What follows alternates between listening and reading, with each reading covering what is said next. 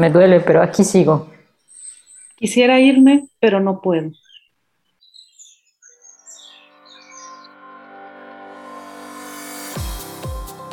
Bienvenidos a Sanar para Disfrutar. A través de este podcast compartiremos contigo experiencias, conocimientos y situaciones que hemos podido transformar para gozar de una vida próspera, abundante y azul. Yo soy Leti y disfruto de la vida, no dándole gusto a los demás, siendo la mejor versión de mí misma cada día, escuchando y cubriendo mis necesidades, estando en contacto conmigo. Yo soy Laura y hoy puedo disfrutar de mi vida siendo auténtica, sin fingir, estando en contacto con mis emociones y haciendo aquello que me apasiona, que descubrí conociéndome. Yo soy Eduardo y solo hasta que pude visitar mi infierno es que pude sanar mis demonios. Y solo así es que puedo disfrutar de una vida de paz, tranquilidad y prosperidad. Bienvenidos a Sanar para Disfrutar. Comienza a disfrutar de tu vida hoy. Aprende cómo disfrutar tu vida cada vez más. Sana tus heridas. Goza la vida. Vive sin cargas. Vive ligero. Disfruta la vida. Esto es Sanar para Disfrutar.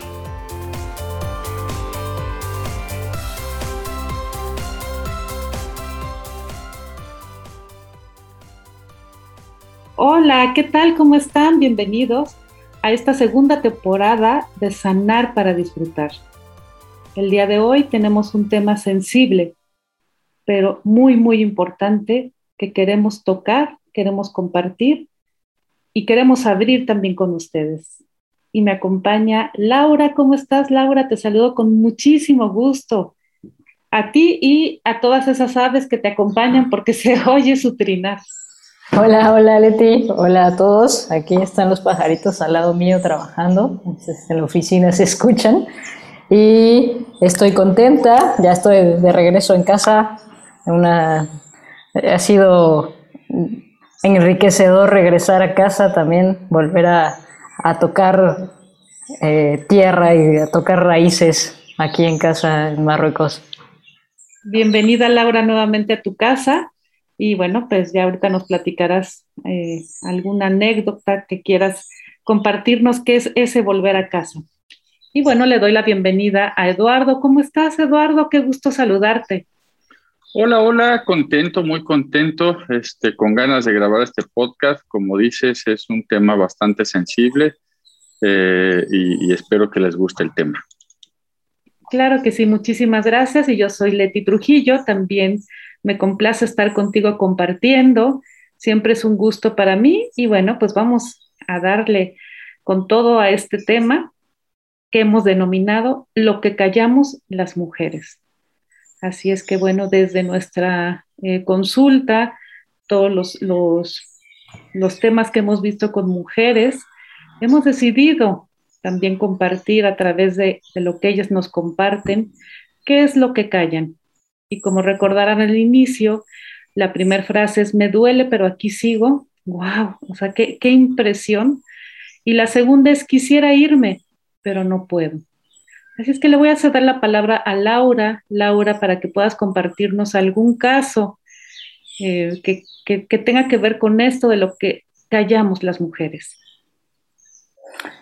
Eh, pues me gustaría platicar, digo, no, no, no solo un caso, sino algo que, que, llega regularmente a, a, a, mis sesiones. Es, eh, son mujeres que están entre esta disyuntiva si seguir o no seguir en su matrimonio. Eh, llevan ya cierto tiempo con su pareja, eh, ya tienen una familia creada, le llamo familia, que ya tienen hijos, hijos de entre 12, eh, de 12 para abajo, no más. Y, y me, me, llama la atención que hay esta disyuntiva entre me quiero ir, pero también me quiero quedar, no sé si lo amo realmente. Esa es eh, una frase que, que escucho muy eh, seguido, no sé si lo amo o solo estoy aquí por comodidad y empiezan a cuestionarse eh, si él, él va a cambiar, si él, o, queriendo también hacer ellas trabajando, porque como a veces cuando trabajas en, en la parte eh, personal, tu, tu entorno cambia. Y entonces, o sea, ellas empiezan a trabajar en ellas mismas tratando de que él cambie. Y, eso es lo que, lo que he visto como en, en algunas sesiones que repetidamente eh, llegan mujeres, no, importa eh, la edad, pero normalmente hay, hay esta duda, esta duda y casos también donde ha habido violencia, violencia familiar, donde también hay miedo por los, por los hijos, que qué va a pasar con los hijos. Y me, pasa mucho también, ahorita que, recuerdo, que es que voy a ser la mala del cuento. O sea, si yo decido la si yo tomo la decisión, voy a ser la mala del cuento, porque al parecer estamos bien, parece que todo está bien y que nunca había habido como alguna crisis, pero ella dice, pero nunca hemos estado bien. Wow, qué interesante, Laura. Muchas gracias por compartir. Ahorita iremos eh, desarrollando algunos casos y lo que refiere a mí, también me, encuentro con, con, muchas mujeres que acuden y es lo que dicen, aparentamos, aparentamos ser una pareja feliz, pero cuando se cierra la puerta de la casa es un infierno. Entonces, bueno, es, es algo también que es una realidad. La violencia no nada más son golpes, la violencia también puede ser física, puede ser económica, puede ser eh, también emocional. Entonces, bueno, es, es, importante no nada más que nos enfoquemos hacia, hacia maltrato físico. Y bueno, me gustaría cederle la palabra a Eduardo. ¿Tú cómo, cómo puedes compartirnos y, y desarrollar desde tu perspectiva, desde las personas que tú atiendes en consulta? Híjoles, pues es que ustedes ya están tocando temas bastante, bastante sensibles y se les escucha inclusive en su voz, ¿eh? la voz tuya, en la voz de Laura se les escucha porque es un tema tan sensible que estoy seguro que como mujeres lo viven, lo sienten. Este, eh, es complicado esto porque cada caso es, este, tiene sus propios, tiene sus propios componentes. Lo que yo podría generalizar es que eh, me parece que en más del 90% de los casos que llegan donde las mujeres, a mí también me llegan mujeres con estas dudas si siguen o no siguen en su matrimonio, es porque viven algún tipo de violencia, como dice Leti, puede ser física, verbal, económica, psicológica, viven algún tipo de violencia y las hace dudar, pero también no tienen la fortaleza para tomar una decisión. Pocas son las que tienen esa fortaleza de decir, no, así no, y yo ya me voy, ¿no? Ahora, si hablo de esta fortaleza, y es ahí donde ustedes podrán entrar en más detalle, es qué es aquello que impide a una mujer decir, no, así no, yo ya me voy.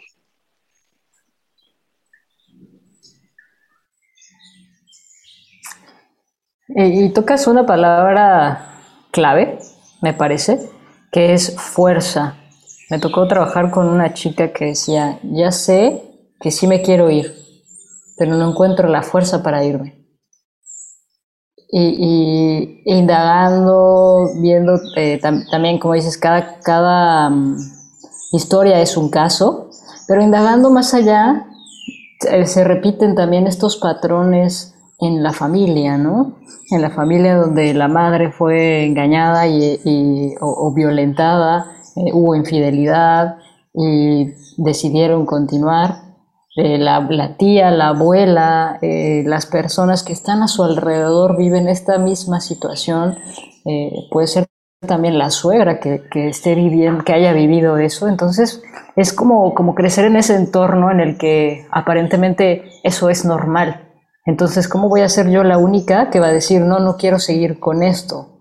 Y viene mucho también desde, desde ese empoderamiento que, que tocamos mucho en el programa de, de, liderazgo y empoderamiento de la mujer, porque no conoce sus necesidades, no, no está empoderada, no sabe quién es, no se conoce a sí misma y piensa, no conoce su, qué, qué es aquello que merece también. Viene mucho el amor propio también. Digo, es, es un tema muy amplio pero yo lo, lo, quisiera resumir en, en, eso. Sí, así es. Y bueno, contestando lo que Eduardo este, preguntó, en realidad sí es, o sea, sí hay muchas ganas, mucho, mucho entusiasmo de querer salir de donde están, pero finalmente terminan callando, que es en donde, bueno, estamos entrando todo este tema, y es, callan por muchas circunstancias, sobre todo muchos si hay hijos, es como se sienten como esa responsabilidad y esa carga, como lo decía Laura, si llego a tomar la decisión, la mala del cuento, al final voy a ser yo, entonces es deciden callar para no lastimar a pesar de que ellas están lastimadas. Entonces es, muy importante sensibilizarnos en este, en este, como en este tema. Si bien lo comenta Laura, nosotros tenemos, Laura y yo, un programa que nosotras como mujeres lo, creamos para que tú obtengas ese, ese, liderazgo, un autoliderazgo también es, es como, como, yo me controlo, cómo yo me conozco, cómo yo me dirijo y también cómo me empodero, porque también es liderazgo y empoderamiento. De cierta forma, no es de que vayas y con toda tu fuerza, sino más bien es un proceso, porque bien lo comentaba Laura también, de algunas mujeres que dicen, voy a tomar terapia porque he escuchado que si yo cambio, cambia mi entorno. Y hay también una expectativa altísima, grandísima, esperando a que la pareja cambie y ahí es donde eh, no, no es que te garanticemos, no hay garantía, pero tampoco es una solución. En realidad, qué padre que sí puedas entrar en terapia y que puedas empezar a transformar aquello, pero esto va más, más allá, si es todo un proceso en el que, bueno, en terapia se te puede acompañar a que encuentres ese valor que tú tienes. No es que crees que tengas ese valor que desde tu origen te fue dado, nada más que poco a poco se fue, se fue mermando. Entonces, bueno, me parece importantísimo esto del valor que tú te das, el valor que tú tienes y el valor que tú misma sientes y que puedes proyectar, creo que también ahí sería un, muy buen punto para iniciar algo que sea diferente para la mujer que nos está escuchando. ¿Qué opinas, Eduardo? Sí, este, es que ahí hay otra cosa que están tocando ustedes. Uno, el, el, papel del hombre. Sí estamos volteando a ver a la mujer, la mujer es la que llega, pero hay que, ser, hay que voltear a ver ciertos datos. El 80% de las personas que acuden a terapia, psicoterapia o algún tipo de eh, ayuda emocional son mujeres, el 80%, el 20% son hombres.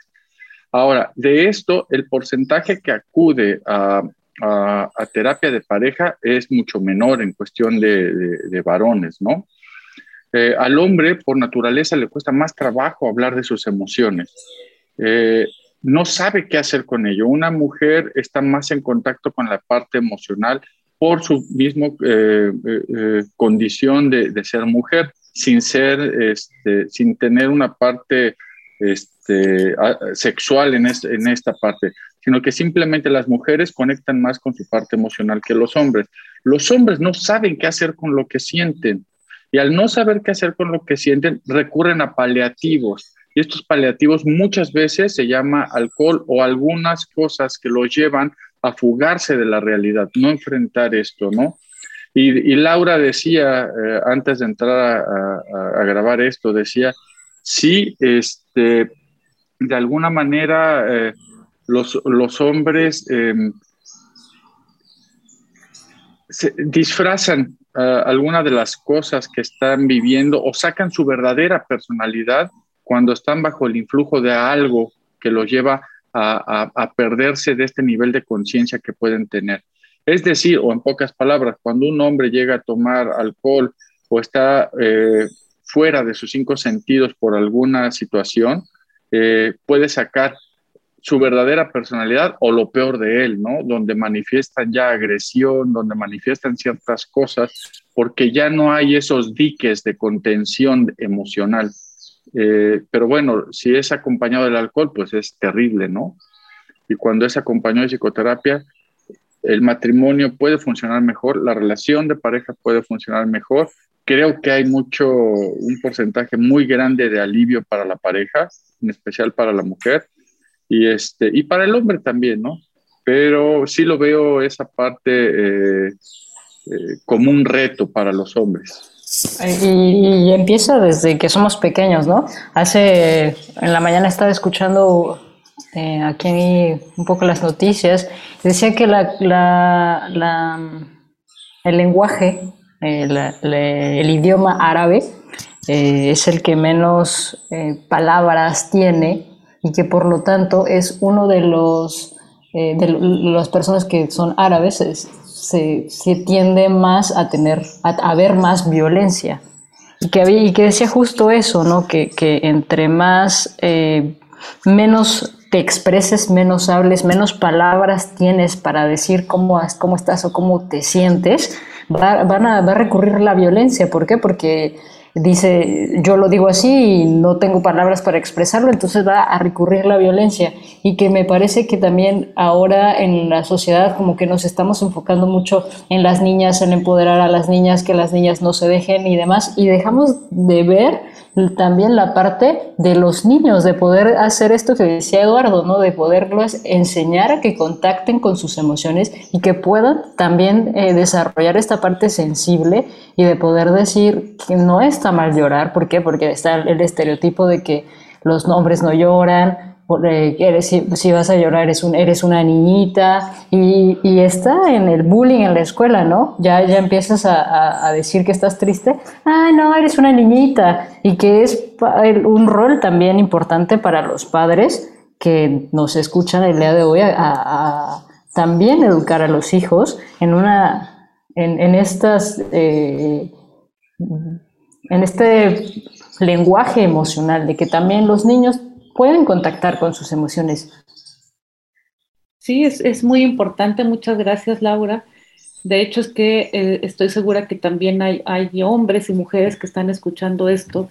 Y si tienes niños pequeños, es importante comenzar desde ahora, voltear a ver y resignificar el, el, cómo al, tanto a la niña como al niño, pero en específico ahorita con el comentario de Laura, es también darle apertura, libertad y confianza a tu hijo para que también pueda expresar lo que siente, que tiene también em, posibilidades y que, pueda tener herramientas para poder ah, gritar y decir me siento frustrado, pero bueno, ya es, es algo que puede ser aceptado dentro del hogar el decir estoy frustrado, que tenga algo seguro donde pueda patear y poder también esa ira, este, ir, sacarla primero y después aminorarla. Es como, es súper importantísimo esto, podría decirse, ay, no, no, no vale la pena, o hay el que se haga bola, sino de qué forma como papá y mamá puedes acompañar a tu hijo a que pueda primero explorar, sentir sus emociones y después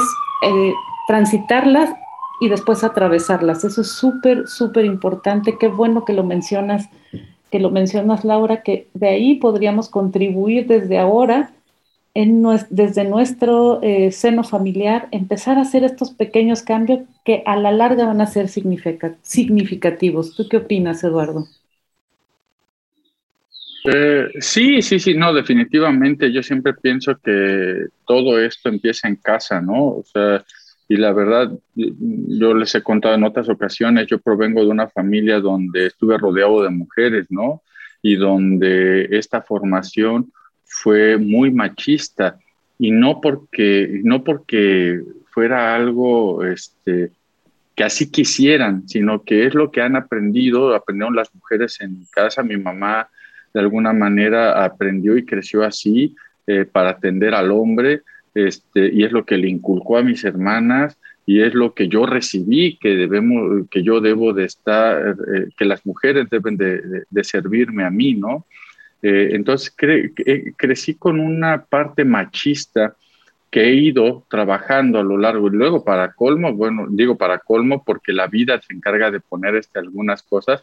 Tengo una hija que es, este, eh, creo que es de esas feministas sin llegar a ser feminazi, pero este, sí, sí, seguido me pone, este, he trabajado mucho en mí en esta parte, pero seguido eh, mi hija se da cuenta, me dice, papá, no digas esas cosas, las mujeres, y, es una, ya es una mujer, mi hija, que, está en esa parte, ¿no? De darle lugar a la mujer. Sí creo que eh, esto es desde casa, creo que desde ahí se forman los machos, eh, que las mamás tienen mucho que ver en esto, sí, que la propia idiosincrasia y la, y, la vida que estamos enfrentando también lo lleva, ¿no? Creo que hay mucho trabajo que hacer, este, eh, sobre todo en los hombres, para resignificar el lugar que deben de tener las mujeres al lado de nosotros. Eh, siempre, yo he visto muchas imágenes donde eh, hay una frase que dice que detrás de todo gran hombre hay una gran mujer, y es una frase muy estúpida o muy machista. Porque fíjate nada más, detrás, detrás de todo gran hombre hay una gran mujer, o sea, la mujer atrás. ¿Por qué no cambiarla, no? A ver, Laura, ¿tú qué opinas de esta frase? Ahorita Laura ya se encendió. y también en la Biblia, ¿no? Esta cultura que tenemos de la Biblia que dice que eh, eh, sale la eh, Eva sale del, vientre de Adán, de la costilla, y, es como, como, como un hombre va a dar a luz a una mujer. Desde ahí vienen estas creencias que, tenemos y que me parece que justo es, es eso lo que estamos viviendo en un, en un, en, un mundo muy machista, pero lo que está pasando es que eh, también las mujeres se están convirtiendo en, en, machistas, perdiendo esta feminidad. ¿Por qué? Porque es malo ser débil, porque es malo contactar con tus emociones. Eh, y somos un complemento, tanto somos hombres, adentro tenemos parte de hombre y parte de mujer. Bueno, no, no somos hermafroditas, así como, como decía la cultura griega, pero hay 50% de mamá y 50% de papá y hay esta, esta energía tanto femenina como masculina que vive dentro de nosotros, para algo sirve. Cuando nosotros como sociedad o como individuo, como humano, logramos mantener esta, este equilibrio, tanto en la parte femenina como en la parte masculina, que no significa que porque seas hombre tienes que ser femenino y que no significa que porque seas mujer tienes que ser masculina. No, simplemente es eh, la energía que, es la energía femenina, que es la que te ayuda a estar más en contacto con tu creatividad, a tener más, más ideas, a, crear, a engendrar proyectos. Y eh, la energía masculina es la que te ayuda y que te lleva a hacer las cosas en acción. Y, tú puedes ver el día de hoy cómo está equilibrada tu energía, tanto masculina como femenina. Si eres muy bueno creando o viendo así, eh, creando proyectos o imaginándote, pero te cuesta trabajo poner los pies en la tierra y empezar a actuar, ya tienes una idea por dónde empezar a trabajar. Y si te pasa al contrario, eres muy buena haciendo, pero te cuesta trabajo sentarte a, a, a, pensar, a estar más en contacto con tus emociones, ya también tienes una dirección a trabajar. Sí, muy, muy, muy eh, gráfico lo que dices.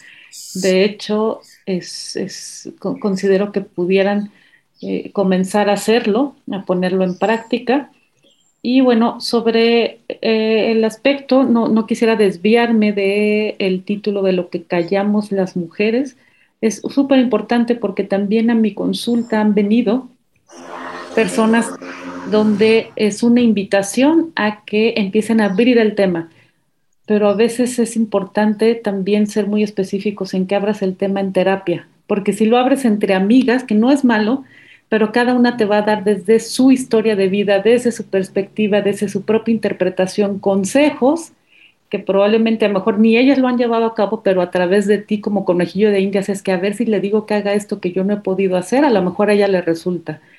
Es algo que yo te pediría encarecidamente es que lo abras en terapia con alguien profesional que pueda acompañarte primero a ver eh, para qué haces lo que haces, para qué estás en una relación en la que estás, para qué de cierta forma estás viviendo eso que estás viviendo, esa violencia, y también qué es lo que te hace detenerte si eh, eres una persona fuerte, eres una persona inteligente. Entonces, bueno, no es tan sencillo de abrirlo y recibir consejos, sino es abrirlo para recibas un acompañamiento profesional para que tú puedas mirar y encontrar esas respuestas que estás esperando, que estás buscando, una salida, una solución.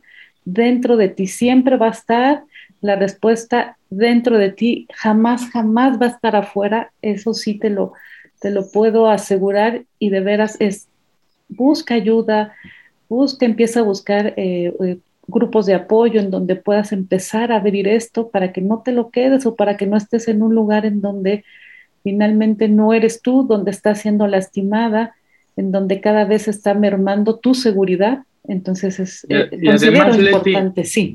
Y, y además decirles, no estás sola. O sea, yo creo que em, me ha tocado trabajar con muchas mujeres que piensan que es raro, extraño lo que están pasando y viviendo. Y créanme que no es raro ni extraño. El porcentaje de mujeres abusadas sexualmente durante su infancia es altísimo. Y, cuando llegan a terapia, eh, nos damos cuenta es casi un 60% de mujeres. Entonces es un número mucho, mucho, mucho, muy alto. Y además la violencia que viven, la violencia doméstica, la violencia que se vive en casa es todavía aún mayor. Si no estás sola, no es raro lo que te pasa, busca ayuda, busca ayuda profesional.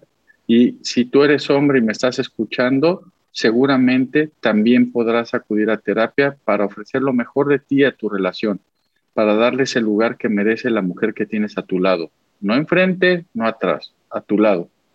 Regresa esa grandeza y para hacer eso también le tienes que regresar la grandeza a tu mamá. Gracias. Gracias a ti, Eduardo. ¿Y tú, Laura, qué opinas?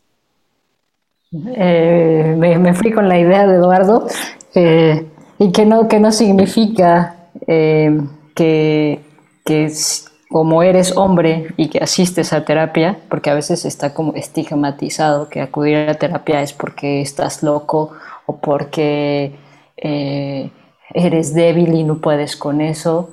E, eso son ideas eh, que, que, han quedado atrás. La terapia es un acompañamiento. las personas que hacemos esto no te vamos a decir qué hacer, simplemente tú tienes que ver qué qué es lo que estás haciendo y que te permitas probarlo.